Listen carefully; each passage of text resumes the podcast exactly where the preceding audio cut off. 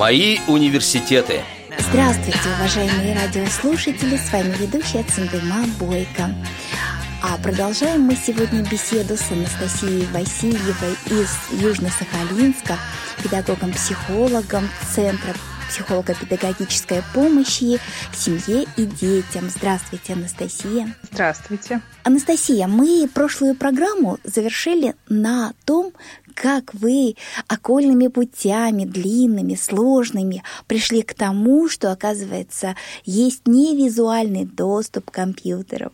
Расскажите, пожалуйста, как дальше пошла ваша дружба с компьютером? Я э, постепенно, вот так знакомясь с разными людьми, стала многому учиться, сама ничего толком не умела. И потом просто я заметила, что э, я учусь быстро, а вокруг меня появляются люди, которые немножечко испытывают какие-то сложности. Я начала тому, что умею сама, учить их. Потом уже там где-то с помощью там удаленного доступа уже потихонечку начала людям помогать, потому что иногда это тоже важно. И поняла, что я могу учить других, тем более тех, кто у нас в регионе, например, находится, да, кто э, не общается так тесно с разными людьми, э, и поэтому э, поехала учиться. Ну, даже сначала не поехала, сначала поступила дистанционно учиться на тренера, именно цифровой грамотности. И это была Камерата, то есть Нижегородский государственный университет имени Лобачевского совместно с э, общественной организации, да, знакомой э, многим нашим радиослушателям, как, э, наверное, такое вот место, где встречаются наши самые э, главные компьютерные гении, да, вот. И это вот как раз там, где мы и познакомились с Анастасией. Вот я знаю, что Анастасия, у вас очень интересная была э, дипломная работа, которую просили, курсовая, то есть точнее работа э, в Камерате. Это были игры для проведения конкурсов. Была действительно такая работа, какая-то... Я совершенно не понимала, что писать, когда нам сказали, что делать э, курсовую. Но на самом деле в университете и потом я очень любила вести тренинги, проводить различные игры. Хотя вести какие-то игры, вести какие-то мероприятия я начала еще, наверное, лет с 13. Ну, хотя э, склонность к этому появилась у меня еще раньше, ну там просто немножко не было вот э, такой ответственности, да, нужной. А так склонность у меня была, да. Но лет с 13 я начала вести дискотеки, какие-то интеллектуальные игры, какие-то а, еще конкурсы там творческие. Потом вот в университете пошли э, тренинги. Я подумала, а что если попробовать придумать какие-то игры? Что-то я придумывала что-то я брала, можно сказать, из э, того, что знаю, из того, что вела какие-то игровые методы обучения. У нас даже, нас в университете даже этому учили. И просто переделывала их под э, текущую задачу. И вот так вот э, родилась курсовая работа. А можно привести несколько примеров таких конкурсов? У меня есть э, что-то подобное мини-квесту по смартфонам. Называется он «История одного волшебника». То есть он э, служит и для мотивации, и для потом проверки, можно сказать, знаний. То есть для мотивации сначала рассказывается история о том, что был волшебник, у которого там случились некоторые сложности, и потом э, рассказывается о том, что если каждый там человек знает, если бы у этого волшебника был смартфон, в общем, то эти задачи он бы с легкостью решил. И э, такие задачи мы научимся решать именно вот на, на занятиях. То есть там несколько заданий, связанных и с навигацией, и с распознаванием текста, и с отправкой сообщений, и там, звонками – ну, это все в таком немножко волшебном контексте.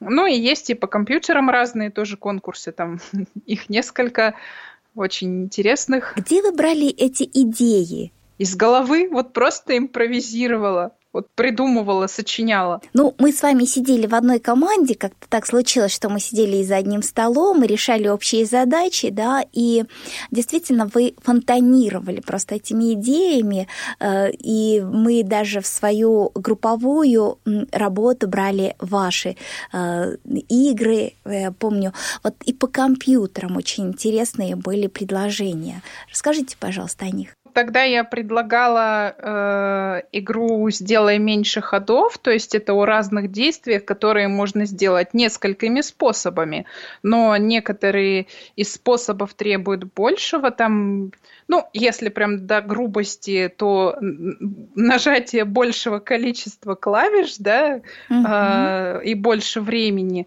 Но некоторые из этих способов самые быстрые, самые удобные. То есть э, как раз выигрывает тот, кто находит этот самый удобный способ. Это игры и по алгоритмам действий, то есть э, собрать там по порядку что-то, э, какое-то действие и его части это игры про ориентирование по тексту, разгадывание всевозможных там шифров. Тогда просто это было очень-очень быстро. Это нужно было как-то все совмещать с работой, и поэтому вот придумывалось оно тоже очень быстро. Мы как раз плавно подходим к вашей работе. То есть как вы устраивались на работу? Да, хотела как раз об этом рассказать. Сразу обращаюсь, может быть, среди тех, кто нас слушает, я уже одну из э, таких э, один из таких лайфхаков по обучению в университете уже дала, то есть э, вырабатывайте правильные, хорошие отношения с преподавателями, да. Еще один хороший такой суперский именно для, для трудоустройства способ это, что очень важно, это тоже на собственном опыте, причем дошла я до этого интуитивно совершенно, мне об этом никто особенно не говорил, но если у вас э, в университете или помимо университета есть еще возможность посетить какой-нибудь семинар, конференцию, где-то поучиться, какие-то курсы, еще что-то, еще что-то, обязательно на них идите. Потому что есть вероятность, что вас может заметить там ваш будущий работодатель со мной, можно сказать, так и произошло. То есть вот э, курса с третьего у меня прямо вот э, понесло меня учиться везде, где только можно. То есть там вот преподаватели говорят, будут такие-то курсы там по определенным методам. Это полезно, это классно, это хорошо. Будут семинары по определенным темам. Вот как раз научитесь работать, потому что, ну, к сожалению, есть такая история, что в университетах много теории, но недостаточно бывает, э, ну, про свой точно могу сказать, что это так, бывает недостаточно такой именно прикладной узкоспециализированной практики, как работать там с определенной темой или как работать определенным методом. Там может быть какая-то там пара или две пары на это все дано, да, но не в таком полном объеме это все изучается. Поэтому помимо университета, конечно, ходила на разные курсы. И вот так вот ходила, ходила, ходила, закончила университет, думала, куда же мне устраиваться на работу. В одно место там позвонила, сама там попыталась, но потом мне сказали, что мне будет не очень легко с моими-то глазками, потому что э, так это у меня и прошло, можно сказать, что через всю мою жизнь, что я вот такая вот какая-то одна. Угу. И никто совершенно не знает, что со мной делать. Потому что вот э, взрослые, конечно, вот дети, которые сейчас э, там родились, вот, да, с какими-то недостатками, да, особенностями развития, они э, еще не выросли. И со мной реально никто не знал, что делать. И в один прекрасный момент, когда я была еще в ЦРС, мне звонит моя будущая начальница и говорит, ты можешь к нам прийти работать? Мы тебя там заметили, ты часто ходишь, учишься, ты везде, и ну, такой человек нам нужен. Я говорю, я сейчас нахожусь немножко не дома, но при первой же возможности я к вам обязательно приду. И буквально после моего приезда, через полмесяца я уже вышла на работу. Это очень даже интересно, как сложилась уже э, ситуация на работе, как вы себя реализовали как профессионалом, мы узнаем после небольшой паузы. Радио ВОЗ. Наш адрес в интернете www.radiovoz.ru Напомню радиослушателям, что сегодня мы беседуем с Анастасией Васильевой, педагогом-психологом Центра психолого-педагогической помощи семье и детям из Южно-Сахалинска. Анастасия, да, и вот вышли на работу. А как же со слабым зрением вы справляетесь теперь с этой работой? На самом деле, когда я вышла на работу, на работе произошло очень много перемен. Очень быстро сразу. Я даже удивилась, на самом деле, как люди смогли быстро так перестроиться. А раньше вся документация заполнялась э, в строгих формах на бумаге, э, журналы, там ведомости различные, там все, что, в общем, нужно заполнять, а все это заполнялось только на бумаге. С моим приходом на работу все быстро перестроились на электронные журналы. Это произошло прям вот буквально за пару месяцев, угу. потому что все поняли, что бумагу я бумажные там документы вести я просто не смогу. Конечно, бывают моменты там книги, то, что мне давали, искала в электронных вариантах, то есть опять же почитать что-то, подготовиться. Но в принципе мне особо зрение там не мешает вот Э, на работе. Единственное, конечно, сильно пришлось переделывать компьютер, потому что он был, конечно, весь под стандартными настройками. Сейчас там экран тоже э, увеличен. Сейчас там даже э, стоит с открытой лицензией программа, против которой сильно, конечно, там немножечко пытались возмущаться, но я ее просто, я ее просто туда не устанавливала, я ее просто туда спрятала. Но она там есть. Работаю там, когда заполняю какие-то большие объемы данных, и, конечно, ей пользуюсь. Так, конечно, особо стараюсь при людях ее э, не показывать, потому что у нас вот, я не знаю, что у нас за странные правила, у нас в компьютере нельзя ничего устанавливать совсем. И когда сама пользуюсь, там как-то в наушниках все вроде, вроде пока все нормально. Никто вроде пока ничего не сказал. И хорошо, уже работаю пятый год. И вот это, конечно, моя самая любимая работа. Я очень рада, что ее нашла. Точнее, она сама вас, вас нашла, да, эта работа? Мы нашли друг друга. Угу. Потому что и работу я нашла на семинарах, и я у них была на экскурсии. А, они специально проводили. Вот, поэтому я считаю все-таки, что мы нашли друг друга с работой. Ну да. И, Анастасия, теперь хотелось бы поподробнее, в чем заключается э, ваша работа? В основном работа заключается в телефонных консультациях. То есть звонят дети, подростки, родители, э, у которых э, иногда педагоги, у которых есть некоторые сложности. Да, иногда звонят в том числе и не родители, иногда звонят там бабушки, тети, ну, всевозможные родственники, у которых есть какие-то сложности, а, связанные именно с воспитанием, да, с развитием детей. А, ну, дети звонят по своим каким-то детским там проблемам, отношения со сверстниками, что там, влюбленности, какие-то еще э, с учителями, какие-то неприятности, неправильные отношения, какие-то неправильные отношения с родителями.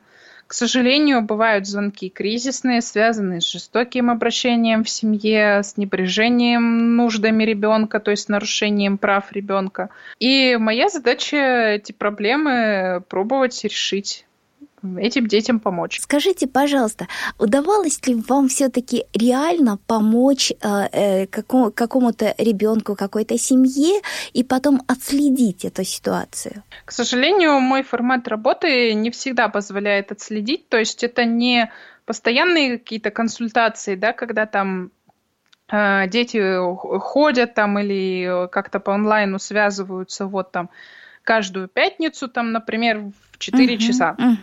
Uh-huh. Конечно, отследить получается не всегда. И как, как правило, дети, когда у них все хорошо, они уже немножко про нас забывают. Но некоторые звонили с благодарностями, Некоторые есть, конечно, постоянные дети, которых удается отслеживать, то есть у них по чуть-чуть налаживается, они там звонят, ой, вот это наладилось, давайте теперь про другое поработаем. Хорошо, давайте. По поводу удавалось ли помочь, ну, точно, опять же, не могу сказать, но все-таки думаю, что, по крайней мере, вот на протяжении одного разговора, иногда эти разговоры бывают больше часа, там где-то по ребенку все равно слышно, то есть если ребенок звонил в слезах, угу. то потом ребенок э, уже спокоен, готов идти, действовать, решать, что-то делать. Для того, чтобы ему потом стало легче, для того, чтобы все-таки как-то добиться чего-то своего, того, что ему сейчас очень нужно. А бывают ли звонки, которые ложные такие, скажем, да, то есть просто дети балуются? Каждый день и не по разу. Но на самом деле э, звонки бывают разные. Иногда бывают просто трубки бросают, иногда бывает молчат, э, иногда бывает что придумывают какие-то розыгрыши, там звонят в службу заказа пиццы и тому подобное. Иногда бывает такое, что нехорошие слова говорят, ну, потому что знают же, что их не отследят, да, там ничего с ними не сделают, по телефону это за это можно. ничего не будет, поэтому да, да, да, да, да, да, по телефону это все можно, их никто не видит, им никто не врежет и даже не наругает, потому что трубку можно сразу бросить. Но на самом деле в таких звонках в них тоже есть толк, потому что так дети проверяют, так дети прощупывают, и так они понимают, что там находится тот человек, который готов их понять, их принять, то есть не будет там сразу орать с обвинениями, до чего ты там материшься или там что-то там, какой-то шум, почему-то у тебя нет бы звонил по делу и тому подобное. А, то есть мы все равно принимаем их, э, разговариваем с ними, пытаемся все-таки вывести на разговор. И потом, когда этим детям реально плохо, у них уже есть память, то есть на номер, да, куда можно позвонить, они знают, и они знают, что их там примут и поймут. И это прекрасно. Поэтому я всегда таким звонкам радуюсь. Да, и, честно признаюсь, иногда надоедают, особенно когда много нехороших слов услышишь. Вот. А, но все равно я таким звонкам радуюсь. Ну, по крайней мере, радуешься тому, что э, ничего плохого нет. Вот, наверное, это, да? Да, что ребенку хорошо, что он, э, возможно, выпустил свою какую-то агрессию, возможно, удовлетворил любопытство свое. Там, может быть, просто там вот ну, как-то ему вот стало, понял, что это такое, что это за номер, как, как вообще с ним быть, что, что там происходит. То есть это прекрасно. Ну и на мгновение я бы хотела вернуть вас в Камерату. Расскажите, пожалуйста, вот вы там были несколько дней и познакомились с новыми людьми, с новыми э, технологиями. Вот что особенно вас там э, удивило, что вы для себя нашли? На самом деле, о Камерате я могу говорить бесконечно. До сих пор я до сих пор в таком приятном шоке, можно сказать, потому что расскажу немножко просто предыстории, почему у меня такой шок от них возник.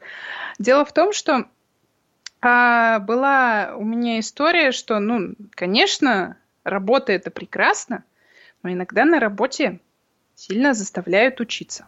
Угу. Конечно, я хочу учиться, да, я, конечно, хочу, это все ясно и понятно. Я, я училась дистанционно много раз, и в один прекрасный момент, э, это было 20 год, uh-huh. у меня возникла вот какая ситуация. Поступила я, значит, на дистанционное обучение, все учусь, все, работы сдаю, все классно, все замечательно. И тут раз, и выясняется, что для окончания обучения нужно приехать. Я говорю, хорошо, а что у вас там вообще? Выясняется, что там, значит, естественно, ничего не оборудовано для лиц с нарушениями зрения, да, там еще как-то с какими-то особенностями. То есть это какая-то гостиница, которую нужно находить самим, до которой нужно добираться там на автобусе до, от того места, где проходит учеба. Естественно, никаких сопровождающих я на работе сказала, они отпустить никого не могут, то есть оплатить там еще кому-то там проезд и все остальное. Вот. И из-за этого у меня прям возник конфликт, из-за которого я связалась с менеджером и говорю, вы знаете, да, я у вас училась, но в силу некоторых обстоятельств я не могу приехать на, на очное обучение к вам. Либо говорю, давайте как-то организуем дистанционно, ну там те же самые там скайпы, не скайпы, еще что-то. Я посижу, послушаю, я доучусь. Нет, мы не можем и все. Я говорю, я уже у вас училась, а как бы, понимаете, с меня на работе потребуют документов, меня отправили. И документы мы вам тоже не дадим. Окей, спасибо, хорошо, до свидания.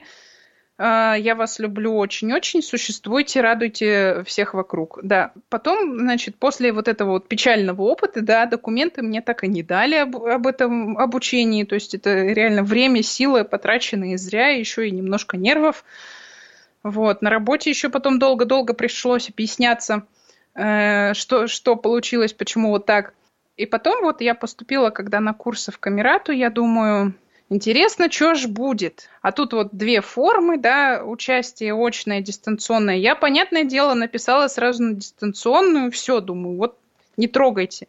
Тут мне пишут, э, что типа вот, а что, по каким причинам только дистанционно. Я говорю, ну, с работы не отпустят, и все-таки на проезд требуется много как бы средств, порядочно там, это все-таки uh-huh. два перелета. Оказалось, что проезд оплачен, хотя я не знаю, может, я как-то невнимательно читала, вот за проезд, оказывается, там оплачивают все питание, проживание, все вот это вот, и все оборудовано, плюс, ну, в анкете, понятно, там написано, что да, там и с ориентировкой помогут, и совсем. Я такая, ну ладно, попробую съездить. На работе как-то договорилась, сделали приглашение. Когда я приехала туда, как там встретили все вот буквально вот это все, я была вот вообще просто в приятном шоке, потому что шли навстречу просто буквально во всем. Вот нету у меня самолета 21 числа, не успеваю, сделали просто все, что, что могли и что было нужно. Я так благодарна этим людям. Просто до того я счастлива, что меня все-таки убедили туда поехать. Я до сих пор вот очень безумно рада на самом деле. Эти люди, которые такие все заряженные вот этим позитивом, которые готовы реально что-то делать. То есть они не сидят дома, не ноют, как у нас все плохо, да, они прям что-то делают, у них там постоянно какие-то проекты. И сами, да, сотрудники Камераты, и те люди, которые э, были буквально со мной там рядом, там где-то за партами, за столами в столовой, там еще где-то по комнатам э, как-то что-то общались. Это такой заряд позитива я получила. Вот это для меня важно было. И я приехала вот реально домой на позитиве и поняла, что можно что-то делать и что нужно что-то делать. Ну, я также не устаю всегда восхищаться нашими коллегами, камератой, и довольно частые гости, они у нас на радио. Я думаю, что мы не, не однажды еще услышим об этой организации, расскажем еще и о, о семинаре, на котором мы с вами присутствовали. В заключении нашей программы мы бы хотели услышать пожелания от вас, нашим радиослушателям. Дорогие радиослушатели, просто самое главное, самое важное – это желание что-то делать и настрой. Ну и, конечно, сами действия. То есть, да, можно просто сидеть и желать, а можно вот сорваться с места и действовать. На самом деле, особенно в последнее время, я понимаю, что многое, что могло казаться сложным и даже немножко невозможным, все это возможно. Главное приложить усилия. Всегда найдется кто-то, кто вам всегда готов помочь. Поэтому учитесь, действуйте, и радуйтесь тому, что вы делаете. Это самое главное. Спасибо большое, Анастасия. Напомню радиослушателям, что сегодня мы беседовали с Анастасией Васильевой из Южно-Сахалинска, педагогом-психологом Центра психолого-педагогической помощи семье и детям. Вела программу Циндыма Бойко. Всего доброго. До новых встреч. Мои университеты –